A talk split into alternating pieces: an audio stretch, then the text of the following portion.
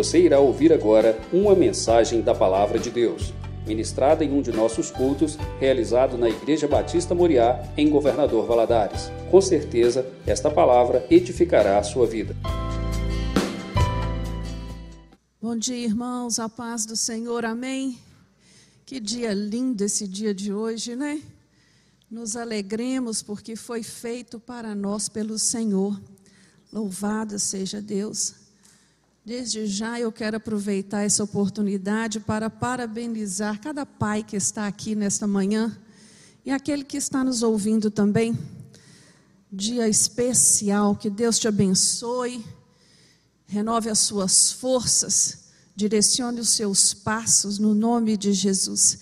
Receba o meu abraço carinhoso nesse dia. Amém?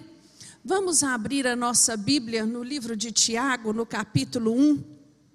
Semana passada, nós demos início com o pastor Arley, né, de uma série de estudos que nós vamos ter a partir de agora sobre batalha espiritual.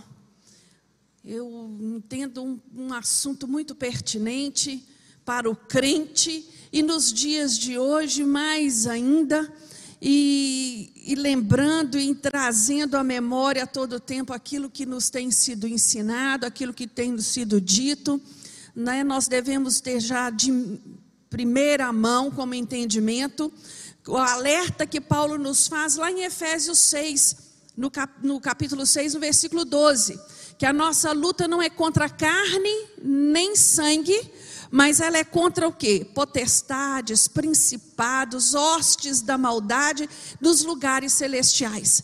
O nosso inimigo ele é real, o seu alvo é nos destruir. Então nós temos que estar alertas, atentos a isso.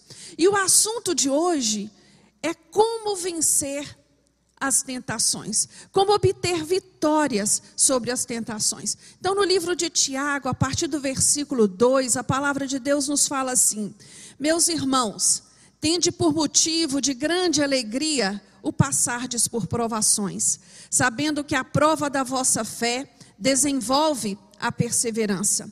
Bem-aventurado no versículo 12 Bem-aventurado o homem que suporta a provação, porque depois de ter passado na prova, receberá a coroa da vida que o Senhor prometeu aos que o amam.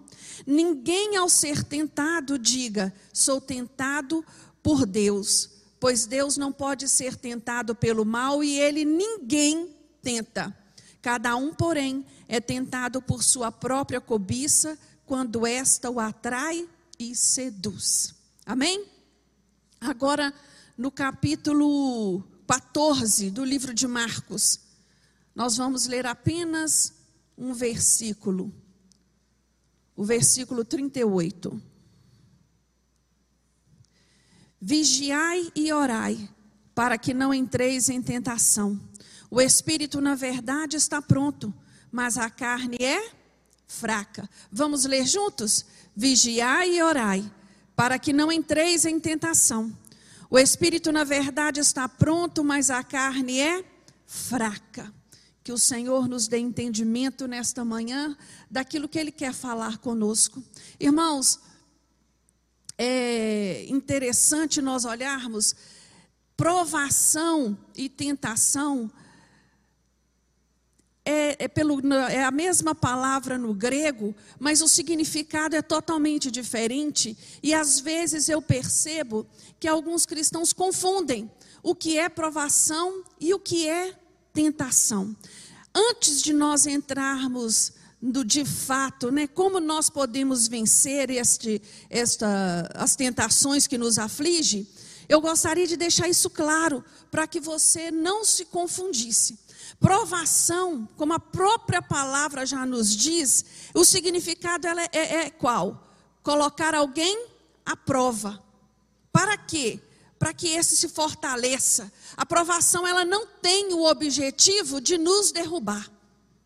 A tentação, pelo contrário, é um impulso à prática de alguma coisa censurável ou não recomendável.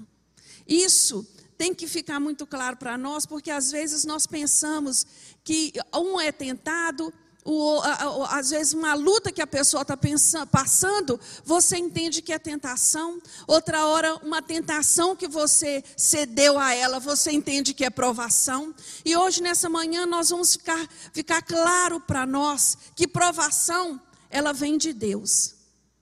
Provação, o Senhor permite para o nosso bem. A tentação, ela existe para o nosso mal. A aprovação, ela tem como projeto nos fortalecer, nos fazer crescer.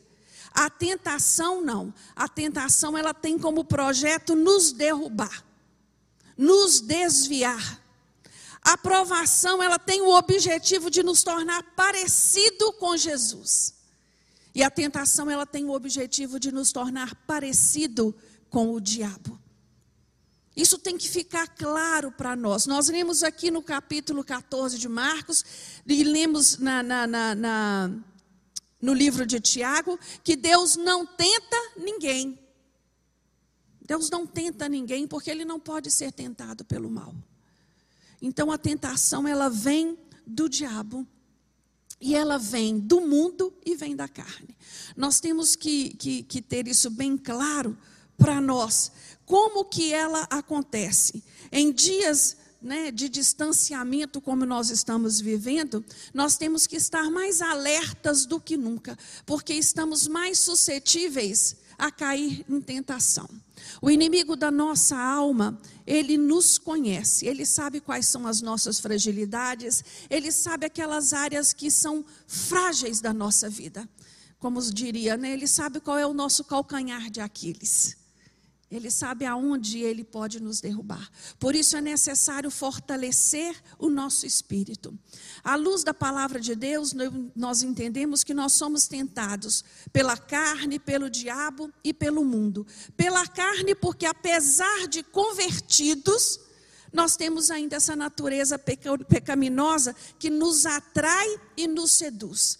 Paulo vai nos dizer lá em Gálatas 5,16: Digo, porém, andai no espírito e não satisfareis os desejos da carne, pois a carne deseja o que é contrário ao espírito. Se eu alimento mais o meu espírito, se eu fortaleço mais o meu espírito, eu vou resistir melhor às tentações.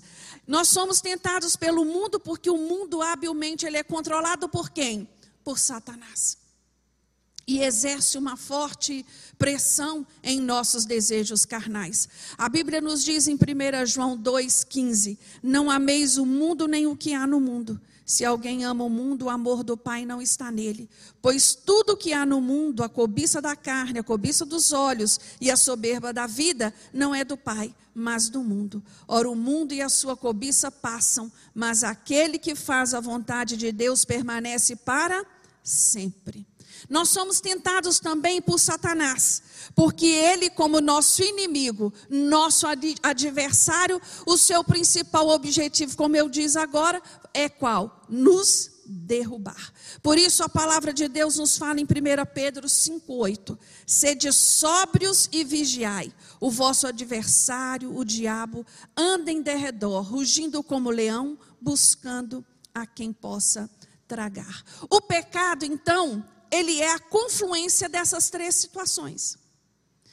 Para você entender melhor essa ilustração da tentação, eu, eu achei essa figurinha o máximo. Esse ratinho ele está em frente a uma ratoeira. Quando ele olha para aquela comida, ele vê ali o quê? A resposta para as suas orações. Ele vê ali o seu alimento, a sua realização. Enquanto ele mantém os olhos na comida, ele não percebe o que está por trás da comida, que é uma mola escondida com um poder altamente destruidor, capaz de matá-lo. É assim que Satanás faz conosco. Ele, quando ele, ele quer nos manter ignorantes a respeito das consequências das tentações. Quando nós olhamos para o queijinho, à primeira vista parece o quê? Prazeroso. À primeira vista parece prazeroso. À primeira vista parece que é a resposta que nós estávamos precisando. Não é? Ele, ele, ele, vai, ele vai trabalhando ali e vai te seduzindo, vai te atraindo. Ali você vê que esse ratinho ele está de capacete, ele pode até conhecer a, a, a, aquela armadilha, aquela ratoeira.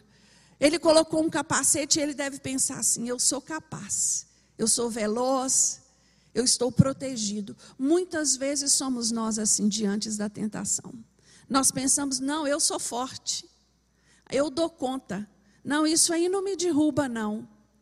E é isso que Satanás deseja: que você esteja ignorante a respeito dos acontecimentos pós você se entregar à tentação.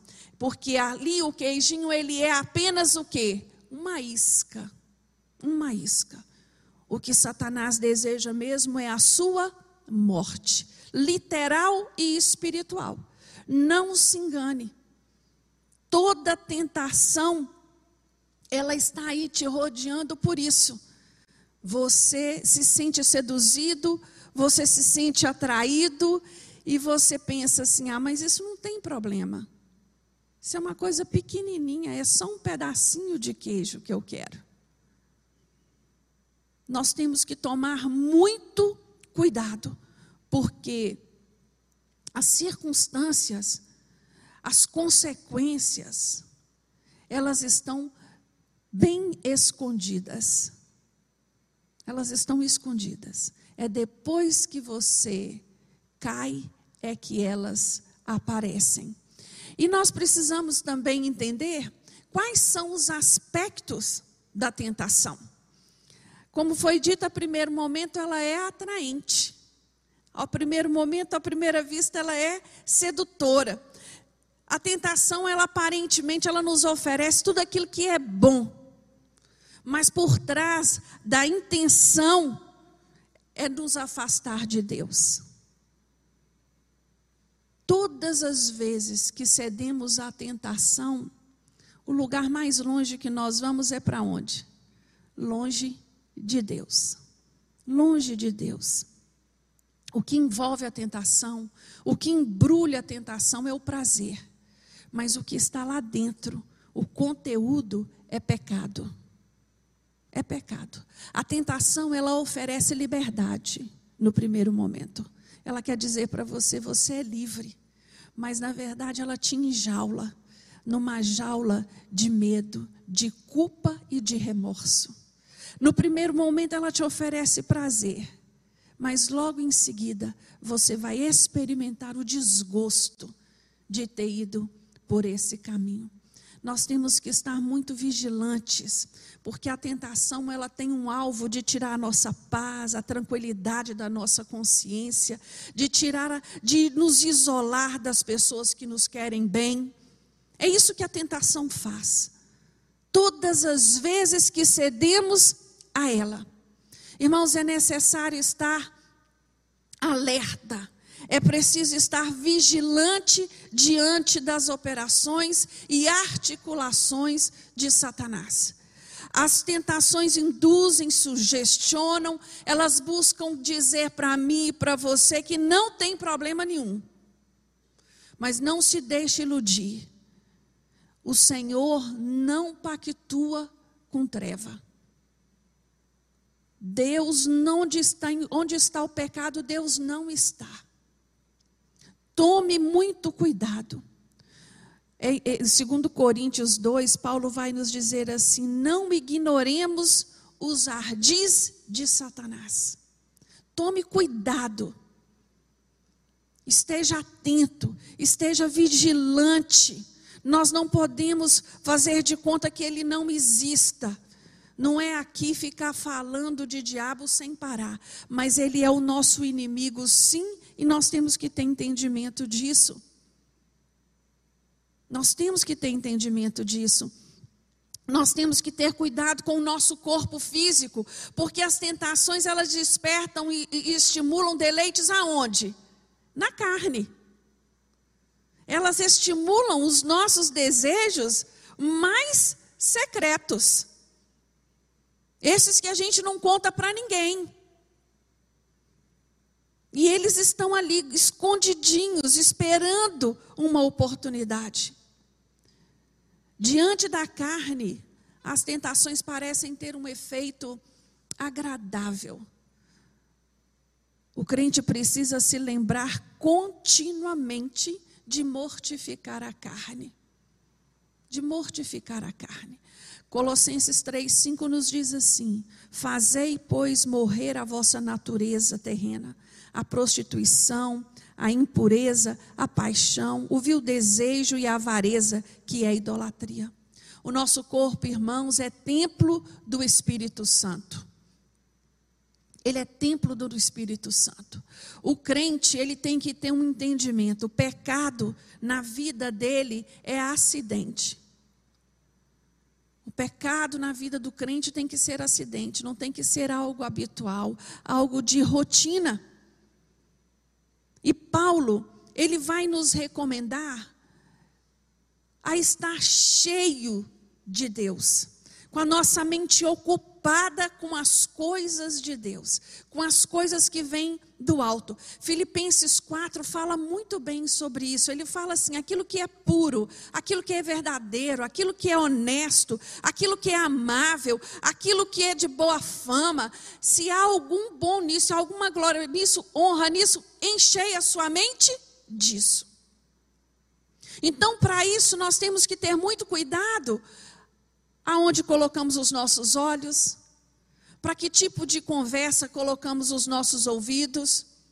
Nós temos que ser vigilantes nesse sentido. Eu me preocupo muito nesse tempo que nós estamos vivendo de distanciamento social, de muito tempo ócio dentro de casa, de muito tempo para ficar navegando na internet em lugares que não edificam, de muito tempo gasto na frente do Netflix com séries que não trazem nenhuma edificação para a sua vida. Isso me, me, me preocupa, porque eu tenho que ter esse entendimento que quem, me, quem, quem é responsável por este templo aqui sou eu. Eu tenho que ter esse cuidado de cuidar do que se passa aqui. Nesse distanciamento social, o que mais se ouve são pessoas com problemas emocionais. Muitas vezes por quê? Porque não tem conseguido guardar a mente. A palavra de Deus nos fala lá em Provérbios 23, 7. Porque como imaginou na sua alma, assim é. Isso deixa claro para nós o quanto os nossos pensamentos, o quanto a maneira como a nossa mente funciona, como ela trabalha, determina as minhas decisões e as minhas ações.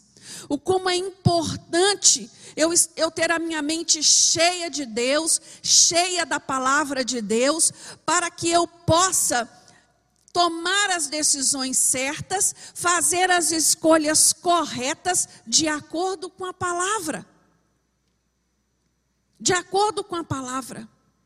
É na nossa mente que se origina a decisão de servir ou não a Deus, de obedecer ou não a Sua palavra. É na nossa mente.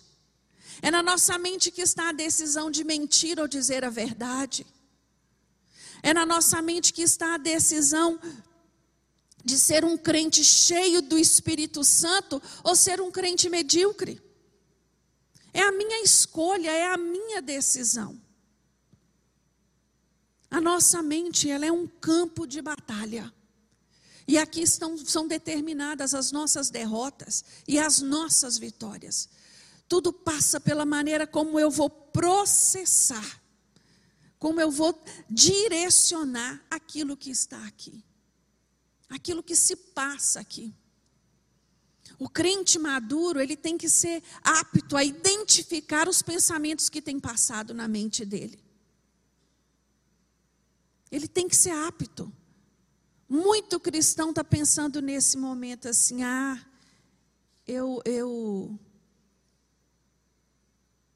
eu não estou dando conta desse, desse distanciamento, eu não estou dando conta desses problemas, eu não estou dando conta do que está acontecendo. Quer saber uma coisa? Vou chutar o balde. Vou chutar o balde. Porque a mente dele está processando e olhando só o problema. Como nós lemos aqui há o, o, o, o Felipe leu no início do culto, eu amo esse capítulo 6 de Hebreus, quando fala que o Senhor, a nossa esperança, é a âncora da nossa alma. O cristão que está esperançado no Senhor, ele está firmado. Ele não vai, fica indo para um lado e para o outro. Ele está ancorado ali, na certeza de que o seu Criador vive e que na hora certa ele vai responder que na hora certa a vitória chega. Nós temos que ter isso, esse, esse entendimento. Quando nós olhamos para a Bíblia, tentação é uma coisa tão séria, irmãos. Quando nós olhamos para a Bíblia, nós vemos uma série de homens que não resistiram à tentação e o resultado para a maioria deles foi morte. Quando nós olhamos para Adão, lá no jardim do Éden, Adão foi seduzido pela possibilidade de se tornar igual a Deus, porque foi essa a proposta da serpente para Eva e para Adão. E ali o que acontece quando ele cede à tentação? Ele é expulso do paraíso. Nós olhamos para Caim, Caim ele olha para o irmão e ele é cheio de inveja. E ele é tentado ali naquele momento por pensamentos maus e ele executa os pensamentos maus. Qual foi o resultado de cair em tentação para Caim? Caim foi expulso, expulso do convívio com a família. Caim foi riscado dali. Ele não pôde mais estar perto dos seus.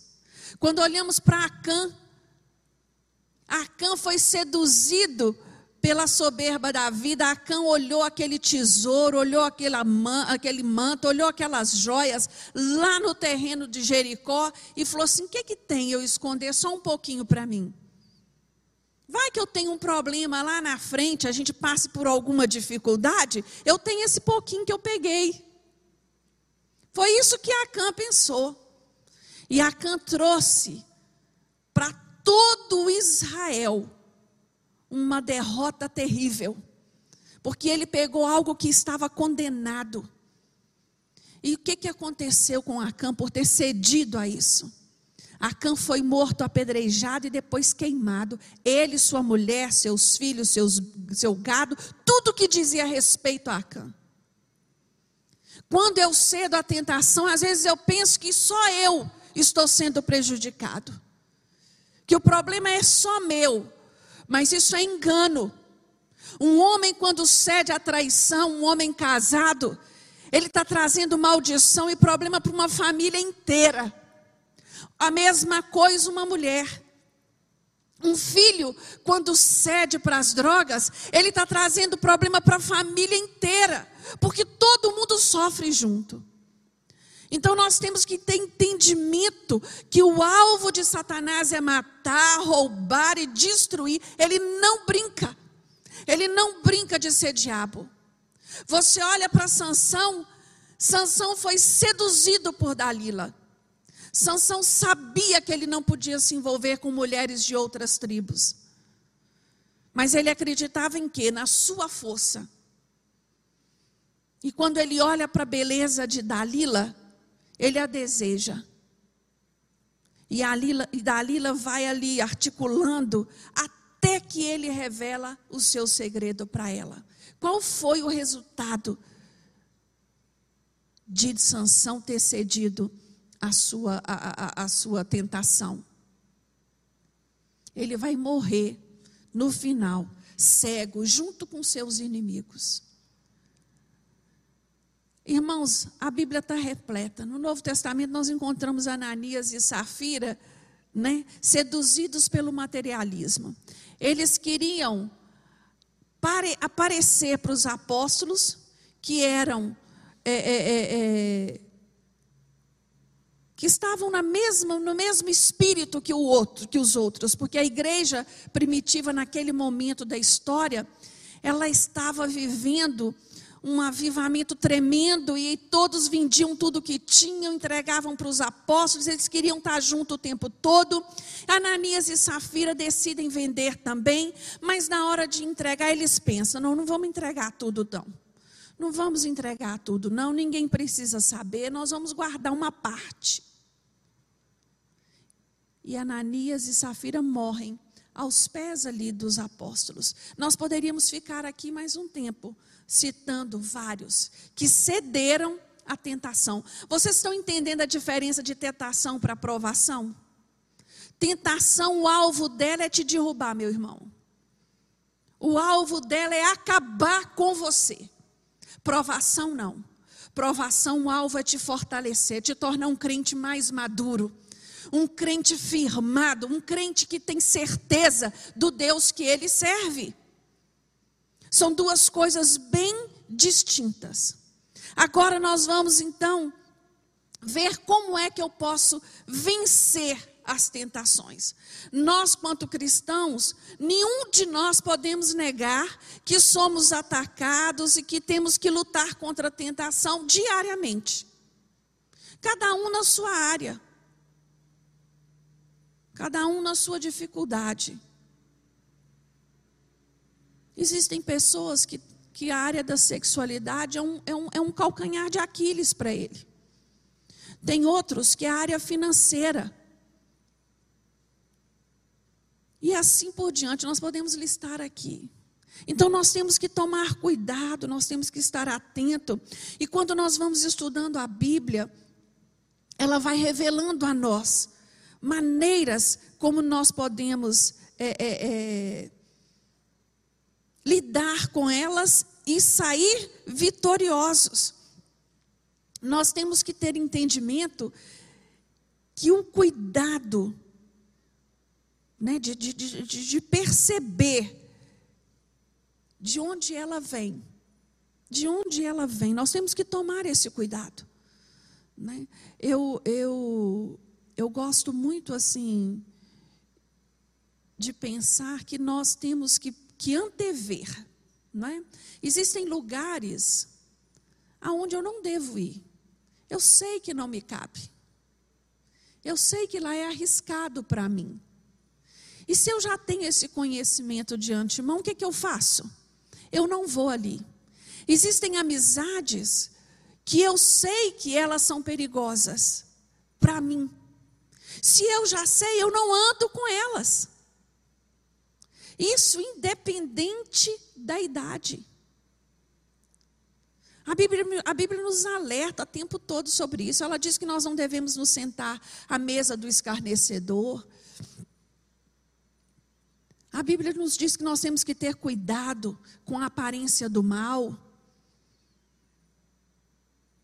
Nós temos que estar cuidadosos. Então, para que nós possamos vencer essas tentações, o primeiro passo, a primeira coisa que eu tenho que ter em mente é estar permanecer em Cristo, é ser revestido de poder, é buscar ser cheio do Espírito Santo, porque isso vai me possibilitar a vencer as tentações. Quando nós olhamos para Jesus ali no deserto, 40 dias jejuando e orando, ele nos mostra como vencer as tentações. Ele é o nosso maior exemplo. Jesus ali, ele não estava sendo provado, ele estava sendo tentado por Satanás. E ali Jesus vai vencê-lo na palavra. Na palavra. Nós, quando chegamos a Jesus, quando nós permanecemos em Cristo, quando nós somos cheios do Espírito Santo, nós somos uma nova criatura. E uma nova criatura, ela tem uma nova maneira de pensar, ela tem uma nova maneira de agir, ela tem uma nova maneira de sentir as coisas. Né? Ela tem que buscar refletir o caráter de Cristo. Uma nova criatura não faz mais as coisas como ela fazia antes. O que direciona os seus passos hoje é a palavra de Deus. A Bíblia diz que Jesus em tudo foi tentado, mas ele não pecou. Tenha sempre em mente, irmãos, se Deus é por nós, quem será contra nós? Não deixe os seus pés vacilar diante das tentações. Outra, outra coisa que nós devemos ter em mente é orar sem cessar. Eu oro antes que a tentação venha. Eu oro para estar em alerta. Eu oro para ser capaz o suficiente de perceber aonde os problemas estão. E para que eu possa evitá-lo. Para que eu possa evitá-lo, eu tenho que orar. Quando nós olhamos para a palavra de Deus, eu gosto demais desse exemplo de Daniel. Daniel, quando chega na Babilônia, Daniel pensou: eu tenho que tomar uma atitude. Eu não posso me contaminar com as coisas deste lugar. Porque senão eu vou me perder muito rápido. Eu vou esquecer quem eu sou muito rápido. Vocês acham que quando Daniel chegou na Babilônia, não era tentador todos os prazeres que aquele reino oferecia? Claro que era, principalmente para um jovem. Quando nós olhamos para José, quando José vai para a casa de Potifar, você acha que aquela mulher não devia ser linda? Com certeza. E ele resistiu, porque ele sabia que Deus tinha algo maior para ele. Nós temos que tomar cuidado, irmãos, nas nossas decisões. E uma vida de oração nos permite isso, porque quanto mais eu oro, quanto mais eu tenho intimidade com Deus, mais alerta está o meu espírito para os ardis de Satanás. Mais alerta está o meu espírito. Eu preciso utilizar com propriedade a palavra de Deus. Eu preciso conhecer o que está aqui para a minha vida. Jesus ali no deserto, enfraquecido, como ele estava, como possamos, podemos imaginar, depois de 40 dias de jejum, ele espiritualmente ele estava fortalecido. E Satanás foi o sediando e foi oferecendo para ele tantas coisas, mas ele venceu a cada uma daquelas tentações de que forma? Na palavra. Na palavra. Conhecer a palavra de Deus, saber utilizar a palavra de Deus é um fator primordial na batalha espiritual contra as tentações. Às vezes nós vemos cristãos que vivem aquela vidinha oscilante, um dia está bem, outro dia está mal. Um dia está cheio, outro dia está vazio. Um dia está muito alegre de estar na igreja, outro dia já não sabe mais. Falta de alicerce na palavra. Conhecer a palavra de Deus. Ser alimentado pela palavra de Deus. Conhecer a palavra de Deus, irmãos, passa pelo viés de estudar, de ler, de examinar, de meditar, de memorizar, de aplicar, de praticar, de obedecer. Conhecer a palavra de Deus não é só eu saber o que está escrito, eu ter entendimento da aplicação do que está escrito para a minha vida. Para a minha vida. O cristão, ele tem que agir com rapidez nós somos tentados de toda forma, a todo tempo. Isso já ficou claro para nós. Mas ninguém pense que as tentações elas terminam, que elas passam, que uma hora o diabo vai desistir de uma área, que ele vai ver que você se fortaleceu, mas vão surgir outras com o mesmo intuito de te, de te atrair, né? de te atrair, de te chamar a atenção. Né? Nós temos que tomar muito cuidado com o nosso ego, com a nossa vaidade, né? porque elas são ciladas que ele vai colocando para nos atrair. E evitar, irmãos, o pecado a todo custo é ter cuidado com as atitudes pecaminosas, é ter cuidado com as palavras, é ter cuidado em não ter comunhão com o mal não ter comunhão com o mal. Se eu sei que certos lugares, certas pessoas, certos ambientes não não agregam valor nenhum, não edificam o nome de Deus, ali não me cabe. Ali não me cabe. Nós temos que ser é, é, é, é ter, ter essa convicção. E para isso, eu preciso, eu preciso conhecer a palavra de Deus, porque senão fica tudo parecido normal. Normal.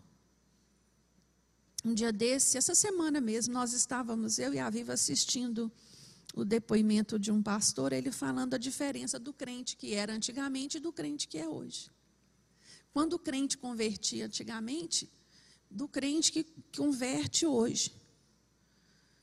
Tudo bem, deixando os excessos à parte, mas hoje muita coisa tem acontecido por falta de nós nos posicionarmos quanto crente.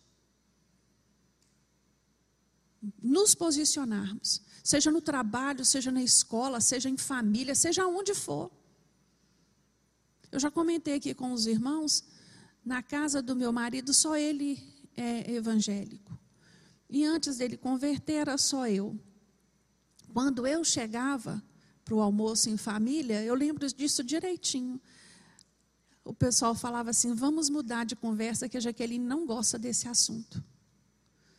E eu gostava muito de ouvir isso, porque estava claro para eles que eu não estava ali para emprestar o meu ouvido para conversa fiado. Não estava ali para poder ficar ouvindo bobagem, asneira. Irmãos, é necessário se posicionar. E esse posicionamento não precisa ser agressivo, não precisa ser é, é, é, é de jeito que olha, não quero saber. Não.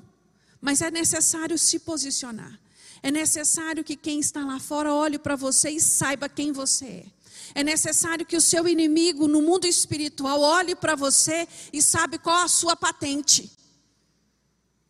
É necessário. Nós não podemos brincar nesse mundo que nós estamos aí, decaído, de ser crente. Nós temos que ter firmeza quanto a isso e agir rápido. E agir rápido. Tem às vezes vai acontecer de chegarmos a determinados lugares pensando que vai ser uma coisa quando você chega lá é outra. Isso já aconteceu com você? Comigo já. E eu olhei aquele ambiente e pensei: meu Deus, o que eu estou fazendo aqui? Fiquei ali cinco minutinhos, cumprimentei, me despedi e fui embora. Não há tempo mais para perder com bobagem. Aqui no nosso próximo nosso próximo tópico, como o cristão deve portar-se. O comportamento é isso. O comportamento é esse estilo de vida, é a conduta, é a postura. É como eu ando. A pessoa tem que olhar para você e saber assim: olha, Fulano não gosta desse tipo de conversa que fica falando mal da vida dos outros. Fulano não gosta desse tipo de conversa de piada indecorosa. Fulano não gosta dessas brincadeiras com mulher quando passa na rua. Isso é posicionamento. Isso é estilo, é postura de vida. Isso é um andar diário. Isso não é algo de vez em quando eu vou fazer. Quando eu lembrar, não. Isso tem que ser uma prática, tem que ser o seu hábito. E é isso que vai te levar a uma caminhada de vitória. É isso que vai te levar à felicidade. Tem muito crente fracassado aí porque tem brincado com tentação, tem brincado com pecado, tem achado normal certas coisas que não cabem na vida dele. Esse proceder, esse portar, ele, ele tem que ser muito claro para nós, e existem maneiras é, é, do cristão se portar, a fim de que ele resista mais e evite mais as tentações. A primeira delas é um andar prudente. É um andar prudente. Como nós devemos ser prudentes? Provérbios 9, 10 nos diz assim: Eu vos envio como ovelhas entre, lobo, entre os lobos. Portanto, não minto, Provérbios 9, 10. O temor do Senhor é o princípio da sabedoria. O conhecimento do santo é prudência. Mateus 10, 16, que diz que nós devemos ser prudentes como as serpentes e simples como os pombos. Prudência significa sabedoria, cuidado, sensibilidade com aquilo que está se passando à sua volta. Não é estar desatento. A tentação ela busca atingir várias áreas da nossa vida. É preciso sim um andar prudente. Uma das artimanhas de Satanás é fazer com que o crente se porte, né, como descrente. Como descrente. Para agradar a turma de amigos, ah, eu vou, eu vou, eu vou rir das mesmas piadas, eu vou conversar sobre os mesmos assuntos, eu vou sentar à mesa, eu vou fazer parte, eu vou tomar uma cervejinha, eu vou tomar um, um, um vinhozinho, eu vou, eu vou estar ali, nós, nós estamos só nos alegrando e compartilhando daquilo ali. Então, eu vou agir como um descrente. Eu vou participar, né, das ações que desagradam a Deus. Eu vou participar das ações que, de, que, que, que eu acho que para Deus não tem importância nenhuma. Não tem nenhum valor que é, é, é natural. Afinal de contas, não fiz mal a ninguém. Não é essa desculpa que a gente sempre carrega? Não fiz mal para ninguém. Né? Eu preciso andar prudente, eu preciso ter um andar honesto. Todo cristão tem que ter um alto padrão de conduta moral. Todo cristão tem que ter isso em mente. Você não vê ninguém falar assim: olha aquele católico caluniador, olha aquele espírita mentiroso, olha aquele aquele macumbeiro, sei lá, né? Tantas outras. Você não ouve.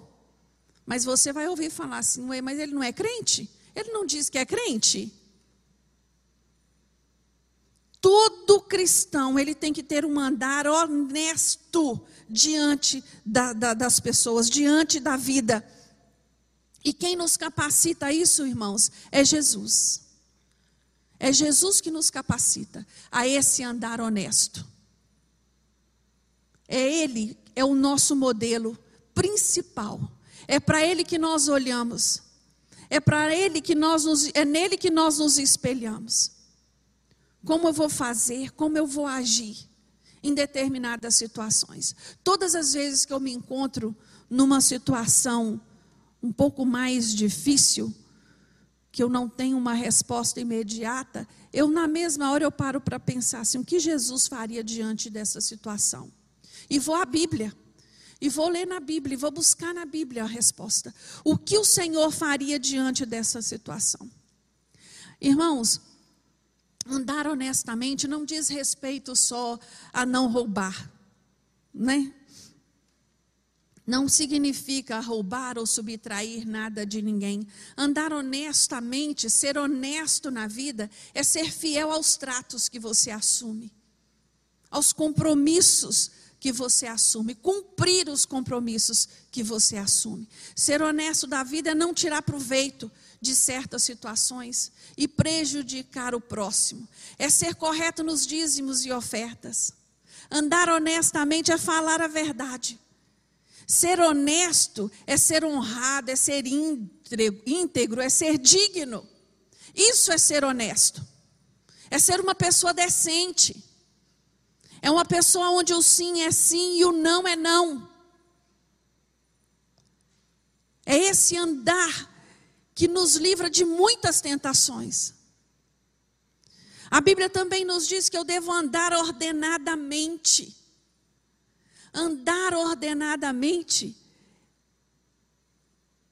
é, é, é, algo muito específico, porque antes de eu conhecer a Cristo, antes de eu aceitar Jesus como meu Salvador, muitos viviam uma vida desordenada, de hábitos e práticas que desagradavam a Deus. Então é necessário colocar a casa em ordem, é necessário se organizar, é necessário ter uma vida adequada ao padrão de Cristo. Isso é ordenar a vida. No combate espiritual, o soldado de Cristo, ele tem que estar com a vida dele ordenada. Quando nós olhamos para um exército, que que nós, primeira coisa que nos chama a atenção é aquela farda ordenada, não é? Or, tudo no seu devido lugar. Assim é o crente. O crente ele tem que estar com a sua armadura espiritual ordenada, tudo no seu devido lugar. Ele tem que tomar posse de cada uma dessas partes, né? A, a pessoa que, a, que, que, que, que segue Jesus, ele aplica essa verdade para a própria vida. É isso, não é nada hum, além disso que se espera de um cristão, que ele seja verdadeiro, que ele seja ordenado, que ele seja organizado. E ordenar, irmãos, ter uma vida em ordem, passa pela aparência, passa pela vestimenta, passa pela higiene pessoal, passa pela vigilância constante, passa pela determinação. Nós temos que ter é, é, é, esse entendimento na nossa, na nossa mente. Não é não cabe a um cristão andar de qualquer jeito. Não cabe a um cristão ter uma vida desordenada, com os problemas batendo a sua porta o tempo todo. Ele tem que buscar organizar a sua vida dentro daquilo que ele pode, dentro das suas condições. Outro é, proceder, outro portar-se do cristão é, diz respeito à prática das boas obras. Tiago vai dizer, lá no capítulo 2, no versículo 14, que, que se alguém disser que tem fé, e não tiver as obras, não for praticante das boas obras, de que nada adianta, que não tem proveito disso. Nós sabemos que as boas obras não levam ninguém aos céus. Nós temos esse entendimento, mas ela é o resultado da nossa vida de prática, daquele crente que ama o Senhor. Quem ama o Senhor, ele busca praticar as boas obras. Principalmente o cristão, quando o mundo se torna muito escuro, quando as coisas ficam muito difíceis, aí mais do que nunca, homens e mulheres saudáveis no espírito precisam agir, precisam praticar as boas obras. Nós, graças a Deus, temos visto isso aqui na igreja. Irmãos, nós temos vivido dias difíceis na vida de muitas pessoas. Pessoas que não têm tido o que comer. Pessoas que não têm tido o que colocar na mesa. Mas nós temos visto aqui na igreja um exército que tem se posicionado a esse favor, que tem vindo até aqui trazer aquilo que é para ajudar, fazendo as boas obras que o Senhor manda. Não adianta eu olhar para uma pessoa em dificuldade e dizer para ela assim: Eu vou orar por você, tá? E aí? É necessário fazer algo mais. É necessário estender as mãos. É necessário ajudar. E fazer as boas obras é isso. É se colocar no lugar do outro, é se doer com a dor do outro e nós somos chamados a isso. E por último, o portar-se cristão que nos ajuda a vencer as tentações é andar em amor. Não existe nada mais poderoso e saudável nessa vida do que o amor. Eu entendo que o amor ele cura todas as dores. O amor ele é a virtude maior. Ele tem que ser o nosso alvo. Se eu tenho dificuldade de amar, eu tenho que buscar isso do Senhor. Que Ele venha encher o meu coração de amor pelo meu próximo, pelo meu irmão, por todos aqueles que estão à minha volta. Amar, irmãos, tem que ser uma característica nossa, porque Deus é amor. Se nós servimos a um Deus que é, né, é caracterizado por amor, nós também temos que ter esta característica em nós. Viver o amor, praticar, exercer individualmente esta virtude maior é mandamento para os filhos de Deus. Como eu disse agora, não adianta eu dizer, eu vou orar por você, meu irmão, eu vou, eu vou, eu vou lembrar de você nas minhas orações, se eu não tiver nenhuma atitude de amor a esse, a esse meu próximo. Se eu não tiver nenhum gesto de amor a Ele. E nós temos que tomar cuidado, porque nós temos vivido um estilo de vida que tem nos levado a esfriar em amor. Vocês concordam comigo? Nós estamos neste momento tão voltados por nosso núcleo familiar que é perigoso nós nos esquecermos dos outros. Não, minha, minha esposa está bem, meu marido está bem, meus filhos estão bem, então, amém. Não. Eu sou chamado, eu sou convocado a estender o meu olhar mais adiante.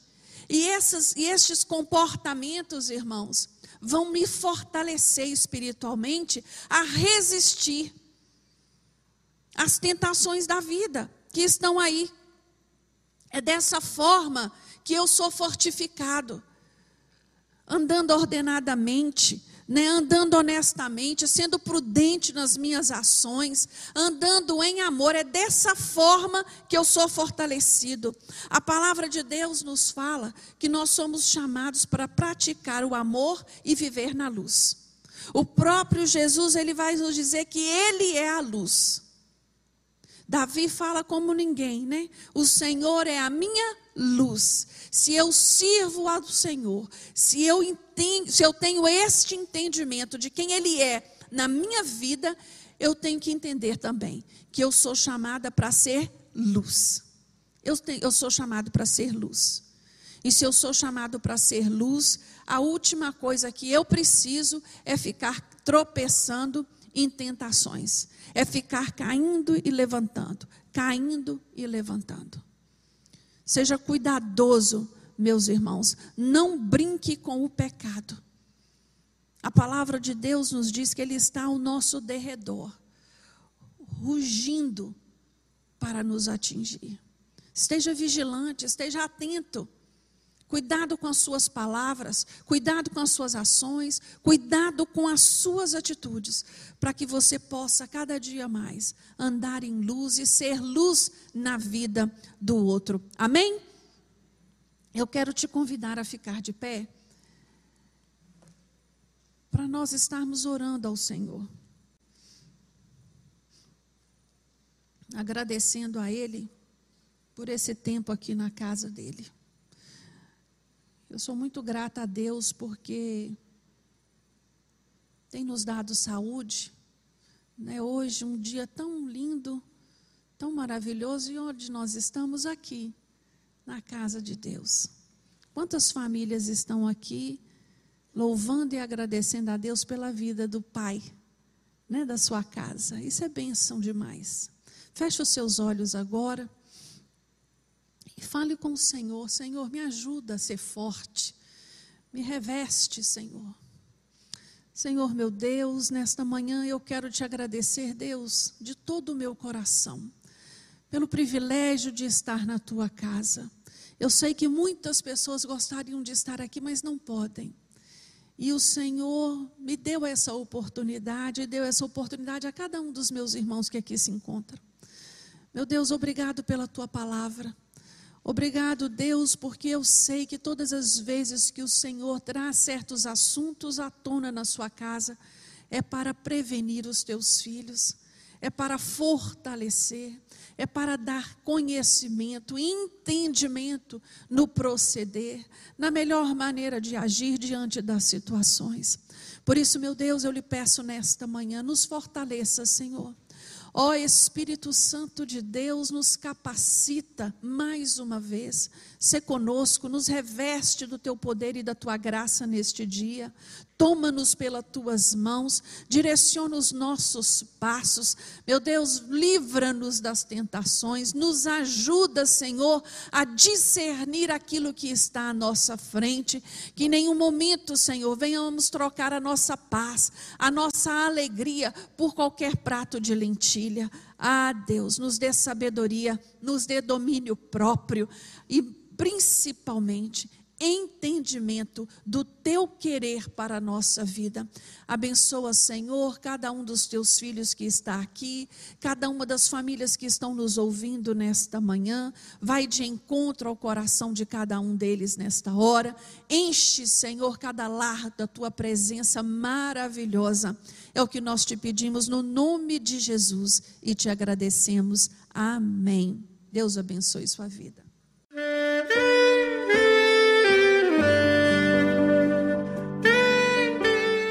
Querido amigo, Deus se interessa por você. Ele conhece as circunstâncias atuais da sua vida. Não hesite em buscá-lo. Em Jeremias 33, versículo 3, ele nos diz: Clama a mim e responder-te-ei, e anunciar-te-ei coisas grandes e ocultas que não sabes. Esperamos que a mensagem ouvida tenha falado ao seu coração e que você e sua família sejam abençoados pelo Senhor Jesus.